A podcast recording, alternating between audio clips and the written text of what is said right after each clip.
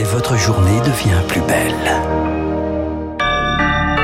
Merci d'écouter Radio Classique, il est 7h30.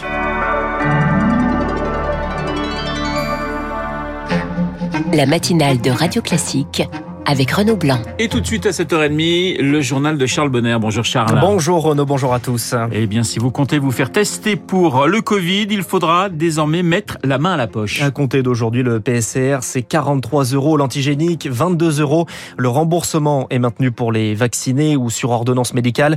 Une mesure pour encourager à la vaccination et surtout pour faire des économies. Mais le risque pour les médecins, eh bien, c'est que les non vaccinés n'aillent plus se faire tester, Rémi Pfister. Le test PCR coûte deux fois plus cher qu'un antigénique. Le risque donc, c'est que les personnes sans ordonnance se tournent vers cette deuxième option, moins onéreuse mais aussi beaucoup moins fiable. Des malades pourraient donc passer entre les mailles du filet, redoute le biologiste François Blanchecotte. On a déjà en fait un tag sur deux, c'est-à-dire un test antigénique dépisté par les pharmaciens d'officine qui n'est pas identifié en PCR.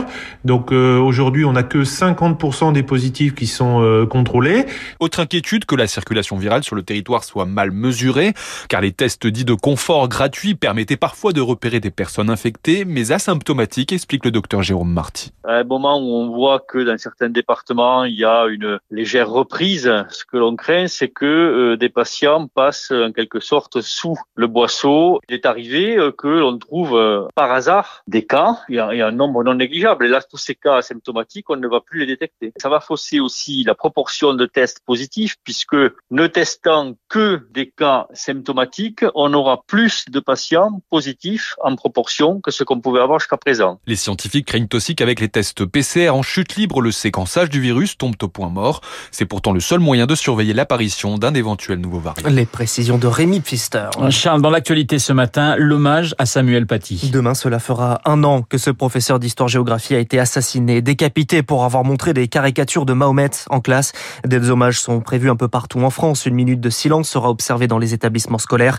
Pour le reste des hommages, charge à l'équipe pédagogique d'organiser des temps de parole, par exemple, mais certains professeurs refusent, tout du moins pas dans la forme demandée par le ministère. C'est le cas de Christine, directrice d'école et enseignante de CM1 en Côte d'Or. On commence tout juste à voir le bout du tunnel du Covid. On n'est plus obligé de porter le masque et j'ai des élèves qui voulaient continuer à porter le masque et ils ont encore peur. Et aujourd'hui, alors que c'est pas du tout dans leur actualité, il faudrait que je leur parle d'un professeur qui s'est fait égorger dans la rue. Vous imaginez les images qui tourneraient dans leur tête? Ça me paraît inconcevable. Il faut essayer d'obéir aux consignes tout en respectant mes convictions. Donc euh, on fera quelque chose, euh, soit euh, travailler sur ce qui n'est pas toujours vrai sur Internet, ou parler de comment on fait pour se dire qu'on n'est pas d'accord, pour résoudre ces conflits sans violence. C'est les deux pistes que j'ai pour euh, répondre à la commande ministérielle, mais sans euh, les exposer à toute cette violence. Voilà, témoignage recueilli par Rémi Vallès. Alors un an après, où en est l'enquête, Charles eh bien, qui était au courant des projets du terroriste euh, Abdullah Kanzorov et de quoi exactement? L'enquête est complexe. 16 personnes sont mises en examen dans ce dossier, Eric Kioch. Il y a d'abord les trois par qui le drame est arrivé. La collégienne en premier lieu, celle qui, pour cacher son exclusion de classe, racontera à son père que Samuel Paty avait exclu tous les élèves musulmans et montré des caricatures de Mahomet. Puis il y a son père qui, avec un imam autoproclamé, vont publier des vidéos, point de départ d'une véritable cabale contre l'enseignant sur Internet. L'une d'elles soupçonne les enquêteurs, déclenchera le projet meurtrier d'Abdullah Kanzorov. Viennent ensuite les complices matériels, deux amis de l'assaillant qui vont l'aider à se procurer le couteau qui servira à tuer Samuel Paty. L'un d'eux va jusqu'à l'emmener en voiture d'Evreux jusqu'au collège de l'enseignant. Là, ce sont quatre collégiens qui vont l'aider à identifier sa cible contre de l'argent. Enfin, les mises en cause numériques. Ils sont sept à avoir échangé des vidéos, des messages avec Abdullah Kanzorov pour le conforter, l'encourager à passer à l'acte. Parmi eux, une femme mise en examen en juin. C'est elle qui aurait attiré l'attention du terroriste sur Samuel Paty.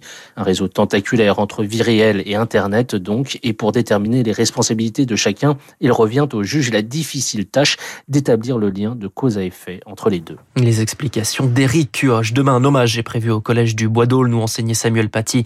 Un square portera également son nom devant la Sorbonne à Paris. Il était le dernier compagnon de la Libération encore en vie. Un hommage est rendu à Hubert Germain aujourd'hui aux Invalides. C'est à 15h et ce sera présidé par Emmanuel Macron. Le chef de l'État se rendra ensuite à Marseille. Il avait promis de revenir après l'annonce de son plan Marseille en grand. Il dînera ce soir avec les responsables politiques locaux à la préfecture au cœur des discussions notamment la rénovation des écoles. Et Emmanuel Macron profitera pour honorer une tradition demain. Oui, assister au moins une fois au cours de son mandat au congrès des pompiers. Ce sera le cas demain. Le congrès se tient à Marseille depuis mercredi. En France, ce sont 250 000 pompiers, dont près de 85% de volontaires.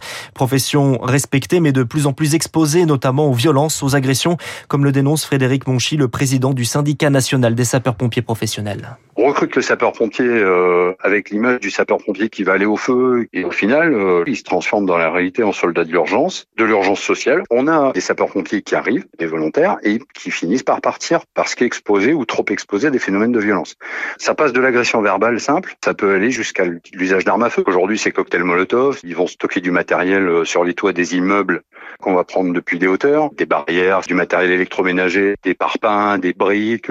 Aujourd'hui, il est plus acceptable que les sapeurs-pompiers soient victimes de violences sur une intervention. Ça n'est plus acceptable. Voilà le coup de colère de Frédéric Monchy, le, du président, euh, le président du syndicat national des sapeurs-pompiers professionnels. Vous écoutez Radio Classique, il est pratiquement 7h36. Dans l'enquête sur la mort d'une femme décapitée, un suspect a été arrêté. Charles. il s'agit d'un homme âgé de, de 51 ans. Il connaissait la victime, une enseignante à la retraite de 77 ans. Elle vivait à Agde, dans l'Hérault.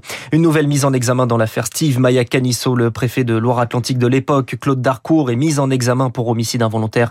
Steve Maya Canisso était décédé après une intervention de la police en 2019 lors de la fête de la musique à Nantes. Les carburants au plus haut niveau et le gouvernement qui envisage de faire un geste. Les pistes sont nombreuses, notamment un chèque essence à l'image du chèque énergie. Une mesure qu'attendent évidemment beaucoup d'automobilistes. Signe de cette inquiétude, les sites de comparateurs carburent à plein régime.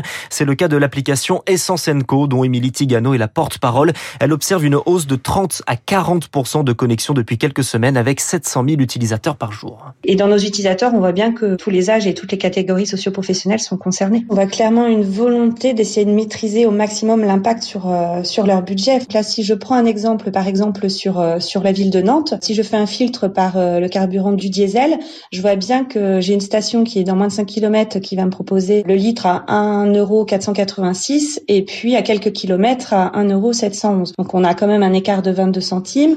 Sur la ville de Lyon, hein, je vous donne quelques exemples. Sur du samplon 98, on va avoir une différence même de 26 centimes. Donc sur un plein de 50 litres, ça revient à 13 euros. Donc l'impact est réel. Propos recueillis par Émilie Vallès. On l'a appris cette nuit, l'ancien président Bill Clinton, hospitalisé en Californie pour une infection. Son admission n'est pas liée au Covid. Il se rétablit, annonce son porte-parole. Et puis on termine avec cette nouveauté dans les trains de la SNCF. Eh bien, il n'y aura plus de bouteilles en plastique. C'est une mesure écologique, vante la direction. Ces bouteilles seront remplacées par des emballages en carton pour l'eau plate et des canettes en aluminium pour l'eau gazeuse. Le journal de 7h30 présenté par Charles Bonner. Dans un instant, les spécialistes, Renaud Girard, François Geffrier, l'international et l'économie.